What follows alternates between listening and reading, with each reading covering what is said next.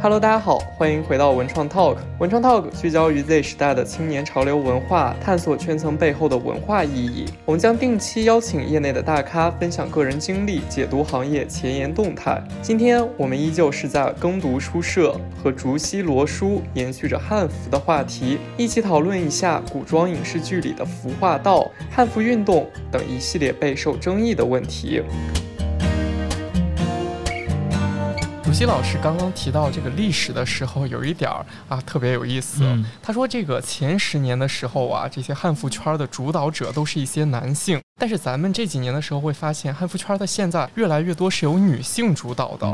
这个我觉得就非常有意思。其实刚才已我们其实已经把这个答案都已经说出来一大半了，就是它是一个纯粹的美。就是为什么在前面那段时间里面是男性为主呢？嗯，因为我刚才讲了，他可能是出于一些对现状的不满而要去开始这个运动的。这里面有一个 所谓的民族主义的这么一种情绪。其实我们去回顾全世界，就是自十八、十九世纪来的民族主义运动，你就会发现。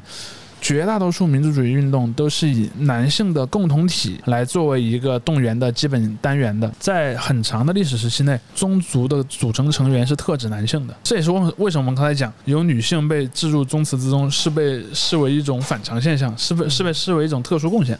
这就导致了说，如果当你要以这样的一个族群以共同身份做象征，你要去动员的时候，你最初动员的一定是这些由男性构成的这个共同体的圈子。包括你去看在清朝时候所谓的那些改。变你的这些服饰，其实也是从男性你的那种礼仪性的服装的改变开始的，所以这就导致在它的初期有这样的心态、有这样的动员能力的，其实男生是比较多的。但是到了后来，因为我们在全世界的直到今天为止啊，当出现和美相关的东西的时候，人们更多的相信它是和女性有关的，就女性更在意美不美，对吧？这是可能是一个社会上的一个一个惯性。但我希望一个理想的社会是男性和女性都同样的喜欢美。如果说从二零零一年开始的有一段时间是男性在更多的主导这个汉服运动的话，那么到了最近的这几年，你会看到越来越多女性去加入到这样的一个 活动当中。包括我，我现在经常在外面看到的那些穿着汉服，就是把汉服做长服穿的，其实是女性多一些，因为他们就会自然而然的认为追求美、感知美是一项与女性本质相关联的一个活动，所以这就导致最近几年女性在当中的地位越来越重要。咱们说个政治不正确的话。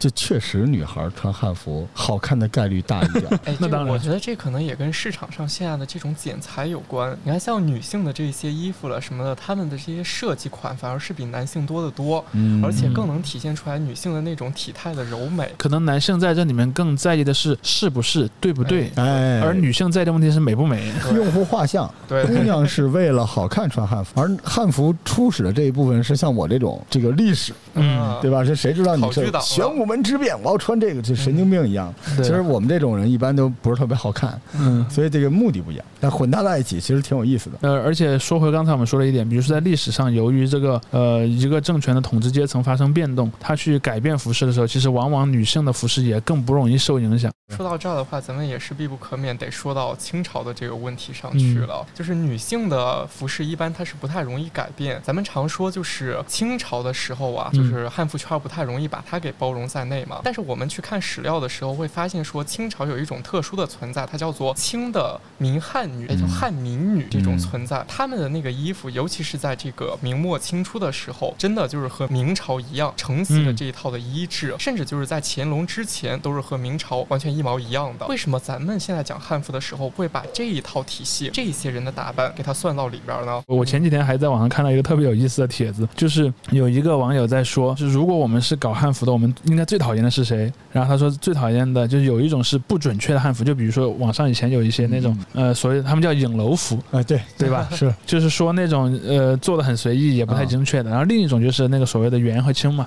有些人会这么想，但是这种其实就是一种我们刚才说到的，它是一种很机械的历史观。比如说像像在清的时候，你你讲到了，就是有一些女性的服饰其实是没有太受到那个满族服饰的影响，这是一方面。还有本身还有比如说像道袍，对吧？嗯。就是因为清朝那个改变服饰的政策呢，宗教人士是豁免的。所以你看清朝时候的那个道士的服装，其实和以前是没有什么改变的，甚至发饰也是一样。事实上，这些统治阶层对于想要去改变这些族群穿衣服的风格是不会那么彻底的，甚至于说清朝本身的服饰就有很多明朝的那个元素在里面，包括他们的服饰其实也是吸纳了很多的那个明朝的特点。因为当他要把自己称为皇帝的时候，他要怎么去寻找皇帝应该是什么样的呢？那他只能去找以前明朝的那些元素。我之前看过一个美国的历史学家写的书，他当时就讲到过一个特别好玩的现象，就是说他其实也讲到，就是奢侈品这个东西在各个文化、各个政权里面，它都有一个非常重要的地位，因为它是来标识我的身份的。是，所以说他，你看他会在一些带有明朝特点的服装上呢，去点缀上一些带有满族特点的东西，比如说毛皮。你看他会在很多服装的加一个毛领，或者在袖口加一圈毛。而他用的那个毛皮呢，不是一般的毛皮，是产于东北的貂皮。因为那个貂皮呢是在满族人的发源地所产的，他就拥有了某种文化上的一个正当性，权利上的一个正当性。那么穿着最有毛皮的服饰就被视为一种高贵的象征。我们现在看电视剧、电影都会讲赏谁谁谁黄马褂一件，对吧？其实，在清朝时候有一个也很尊贵的东西，赏谁谁谁裘皮马褂一件。比如说像那个李鸿章，就因为立功。被皇帝赏了一件那个裘皮的那个上衣。那个裘皮上衣它贵在哪儿呢？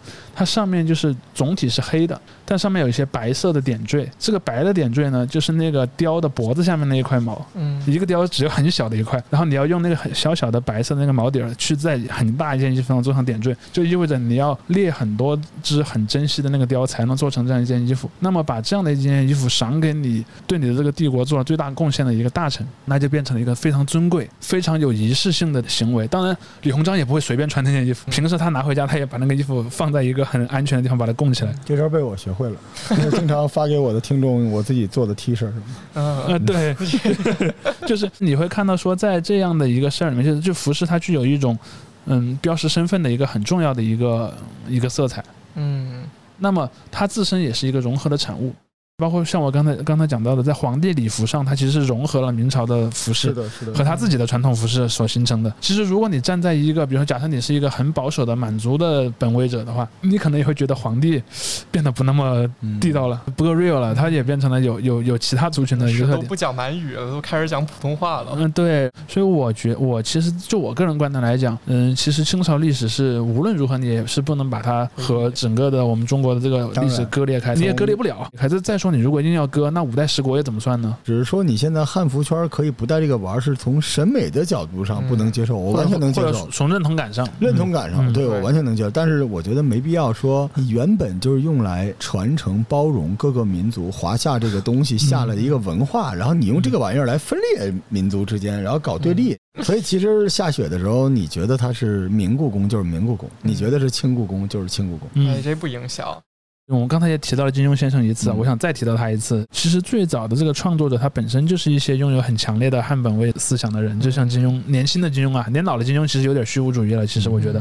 我经常讲，你去看《书剑恩仇录》和《鹿鼎记》这两部作品，一头一尾，而且都是写清朝，而且写的都是清朝早期的历史。但你会看到，像《书剑恩仇录》里面的所体现的那个金庸思想，和《鹿鼎记》里面有非常本质的区别。甚至你会看到，当那个《鹿鼎记》里的那个呃陈近南和韦小宝相处的时候，你就会发现，他是这两部作品的类似于一个直接的对话。韦小宝本人是不那么介意族群间的分离的，他在意的是一个，比方他自己的那个人生的经历。他可能当然也有一个特点是，小说里本来把他塑造成一个不怎么读书的人。他不太去思考和介意这个问题，但是你看，在金庸早期作品里面，这是个非常重要的问题。在那个《天龙八部》里面，他设置了萧峰这样一个人物，他最后解释不了萧峰这样一个人物，只能他去自杀。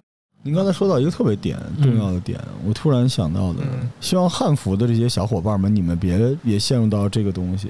嗯，就是其实自洽这个事儿呢，要不就是真能洽上，要不就别洽了。你刚才说金庸像这个，到后来他个有点拧巴，洽不起来。但是等到他写那个《鹿鼎记》的时候，他有点放下了。哎，就算了吧，就算了吧。你看他写那个《书剑恩仇录》，包括写后来那个《射雕英雄传》的时候，他是很在意这个问题的。一上来都得大是大非，到韦小宝的时候就是赘婿路线。然后你看他的最后的晚期的两部很有影响的作品，就是《笑傲江湖》和那个《鹿鼎记》。《笑傲江湖》告诉你什么呢？好人和坏人之间其实没有那么大差别。哎，就是我的最爱。呃，然后那个《鹿鼎记》告诉你什么呢？不同族群之间其实也没那么那么大差别。笑傲江湖就是解决不了的问题就喝酒，《鹿鼎记》解决不了的问题就是花钱，对，是吧？就是酒和财。你看，对。然后他其实会告诉你说，真正的正义或者真正的自洽是你自己在你的内心里去追寻的，而不是说你把自己标榜成为某一个群体的一部分。是的，是的，是的。是的你去看那些《笑傲江湖》里面那些自认为正派的人，就比那些自认为反派的人要好吗？哎，不见得。你看《鹿鼎记》里面那些自认为是反清复明的人和自认为清朝统治者的人，能哪一个比对方更好吗？对，也不一定。小宝自己都在问自己这个问题，是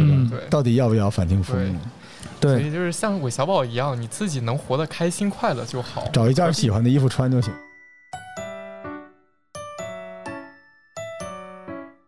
我们再说到这个文化的意义上来，我们绕回来。我们再说的就是穿汉服，别搞这种排除异己，不要搞这个鄙视链，对吧？大家穿就好了。嗯，只是我觉得要我，我也不带清清服玩，是因为不好看，而且也贵。你说他那个清朝你怎么弄呢？对吧？你弄个谱子，戴一那帽子，就是他可能不太方便，因为时尚的选择本身这个。便利和适用性也很重要，对吧？对，因为咱们现在能看到的有特色、没特色的衣服，你是不会穿的。有特色的基本都是清朝的仪服、朝服。你要说你现在给我勾勒一个清朝民间的一个三十五岁男性穿什么，那你告诉我跟宋朝的、明朝的有什么区别？你找不出来。我觉得你发展到了今天，其实可以超越你最早的一个嗯心态的局限。我觉得这个汉服文化的认同感是来自于美，来自于对历史，而不是来自于恨。当然不是，对，不是恨，所以不要利用这么美好的东西来搞鄙视链，不要这样啊！对，就是除非你这个店。你靠这能赚着钱？你说这个，我们这个也也不是没有。有一句话叫做“民族的更是世界的”，我觉得这汉服都已经我们说是民族的了。我们接下来就应该思考的是，它怎么样给推广出去？它更是一个兼容并包的东西。我们应该让它成为一种世界的美。想了解硬核的文化，就来书店买书。那是那是。想不要看野史，想穿漂亮衣服就去买衣服啊！既别打着衣服的旗号买书，也别打着。这个书的旗号、历史的旗号去甄别衣服，就汉服未来的发展，如果它不是作为仪服，而作为日常的常服的话，就让它拥有常服的属性。没错，价格、想那么多的适配度、场景。而我们不穿汉服的人要做的就是不要指指点点，这是出自社交礼仪。对，是的，对，包容他们，让他们做他们自己想做的，只要他没碍你的事儿，嗯，你就让他好好的成长，我觉得就很好。刚刚竹溪老师啊提到有一点儿，我觉得也值得咱们拎出来再聊一聊。就是说到啊，这个汉服，咱们穿汉服里边很多的形制，它其实是统治阶级的东西。我们会发现说，你看像那些，哎，这个人穿的上装下长，然后还有就是我穿的飞鱼服，这些东西在过去的时候呢，都是皇帝你要立了功之后，他才会赏赐给你的。哎，咱们就反而像一些民间的穿的这些短衫啦，然后或者就是这些夹袄啦。就就是比较平民的东西，它不太常出现。当我们如果说我们要打着汉服的这个旗号，我们去复兴历史。我们去复兴汉族的时候，这些东西是否真的能够去代表我们的文化，代表我们过去呢？首先有一个自然而然的点，我们刚才都已经提到很多了啊，就是服饰的有一个吸引人的核心的东西是它的美。那么统治阶级呢，他拥有更多的钱，嗯，拥有更多的社会资源，比如说像古代那个皇家都是有他专门的那些裁缝、专门的这些工作人员的。那它的服饰从美，从这个这样的一个属性上，它肯定是比绝大多数普通民众的服饰要强的，这个没有任何争议。但是我觉得。我们其实可能有一个心态，就是你不要用它去排除别的东西就行了。嗯。并不是说只有它才能代表，我觉得做好这一点问题就不太大。比如说啊，像我最近就看到网上有一些视频博主已经在开始拍那种穿着古代的短衣服去复原古代劳动人民的场景，我觉得这个就挺好的。像那个我我我记得我小时候看那些典故的时候，看魏晋时期的典故就会讲一个词叫做牛斗短裤，就是说像我们现在那种短裤一样，因为短裤的那两个裤腿儿里面立起来像牛的两个鼻孔一样，牛斗短裤这个词很形象。但是你看，如果你用刚才说我们那种礼仪服饰的那个。逻辑去看，你永远不会看到这样的东西出现。但这种牛豆短裤可能是劳动人民穿的，比方我到水田里去工作，我穿的短裤也不会弄脏了我的裤子。那这个时候，你其实我觉得一个重大的点就是，你不要认为仅仅只有礼仪服是代表汉服，这就是我们最重要的点。卢叔呢？你作为一个消费者，你对这个有感触吗？我觉得混搭就挺好。嗯，对，因为我我有的时候会，我我是道袍的热爱者，对我觉得特别方便啊。你就是那个职业特殊装，对我就是特别喜欢没事儿就是披着个这个玩意儿走来走去的。我是比较强调实用性的，我觉得历史是放在脑子里，衣服是穿在身上，所以我永远在脸上写着四个大字叫“别来那套”。你让它各种东西都物尽其用就可以，因为汉服会有两种方式吧，一种方式就跟我刚才老说 coser 似的，我去扮演一个东西，对你扮演了一个你想象中的那个东西，你想求认同，或者只是为了让自己在这个世界上走这么一下，显得很独特。对，很多人都说走一遭，走一遭，不就这东西吗？对吧？可以。你如果这样可以，还有另外一种，就是我穿汉服不是为了告诉你我来走一遭，我就是觉得这东西舒服好看，我是为了我自己，那也可以。反正我觉得各有各的好处吧。我专门为汉服做了很多期节目啊，就推荐大家入坑，推荐大家买买这个买买那个，反正你自己喜欢。嗯然后不同的形制，它可能后面有不同的东西，就是它是一个爱好。对，我觉得这东西你要喜欢的，你就探求一下，但也不用太上纲上线了。而且我甚至可以这么说，在全世界各地。都有一个共同的趋势，就是统治阶层的服装，它往往会故意设计的很复杂，故意设计的很不方便，嗯，这样才能彰显它的地位。然后包括像那个在欧洲，你去看很多贵族女性的服装，她一个人是没法穿的，对，她一定要那个侍侍女帮她穿，她才能够穿得上。所以现在统治阶级就是现在流行的这个汉服，其实也发生变化，就是它根据人的形体的不同。用处不同，嗯，这个身上有有哪些地方是兜儿，哪些地方不太？你像现在唐制的衣服在街上走着很麻烦的，对吧？对，所以也都做了这方面的优化嘛。像按你刚才说那个，比方说，如果这个东西很麻烦，你到古代你要那么穿，你就得带一书童跟着你。是，你要带的东西，书童帮你用一个背篓背着。对对对，所以现在其实他们已经发生了，我觉得已经在默默的发生变化。是的，对，因为现在就像刚才您说的似的，就是对不对不太重要。我是觉得我原来是一个坚定的要了解对不对，但是我那个对不对不是用来穿的，嗯，是吧？研究这个东西，我想知道当事人什么样，但并不妨碍我穿的这个东西是一个符合当下的。我知道他在某个历史时期对和我在当下对它进行改变，这两件事是完全不矛盾。服饰是发展的嘛，对，它肯定是要为了人的舒适性而改变的。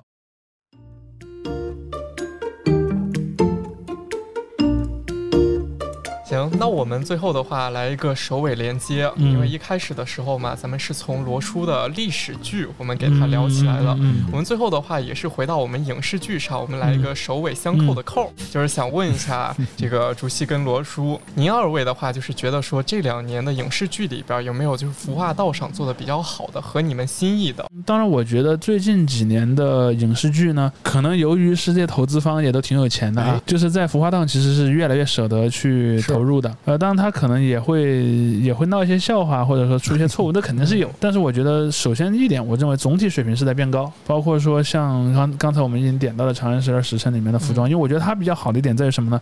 它复原的不仅仅是汉族人的服装，它还复原了很多其他族群。是的，比如说里面有一个显教祭司，哎，对吧？显教祭司穿的服装是波斯人的服装，然后包括你看他选那个白色，那个颜色是和显教信仰之间有着非常深的关联的。但我觉得这个如果按照现在这种态势吧，以后你要电视电视剧范围越越拍越广，然后如果拍到比较古老的时候，那可能就麻烦一点了。封神榜，对，如果封神榜再被拍一次，它如果能被拍成什么样，我其实内心是非常好奇的。那我还是喜欢这个泳装，就是斯巴达三百那路。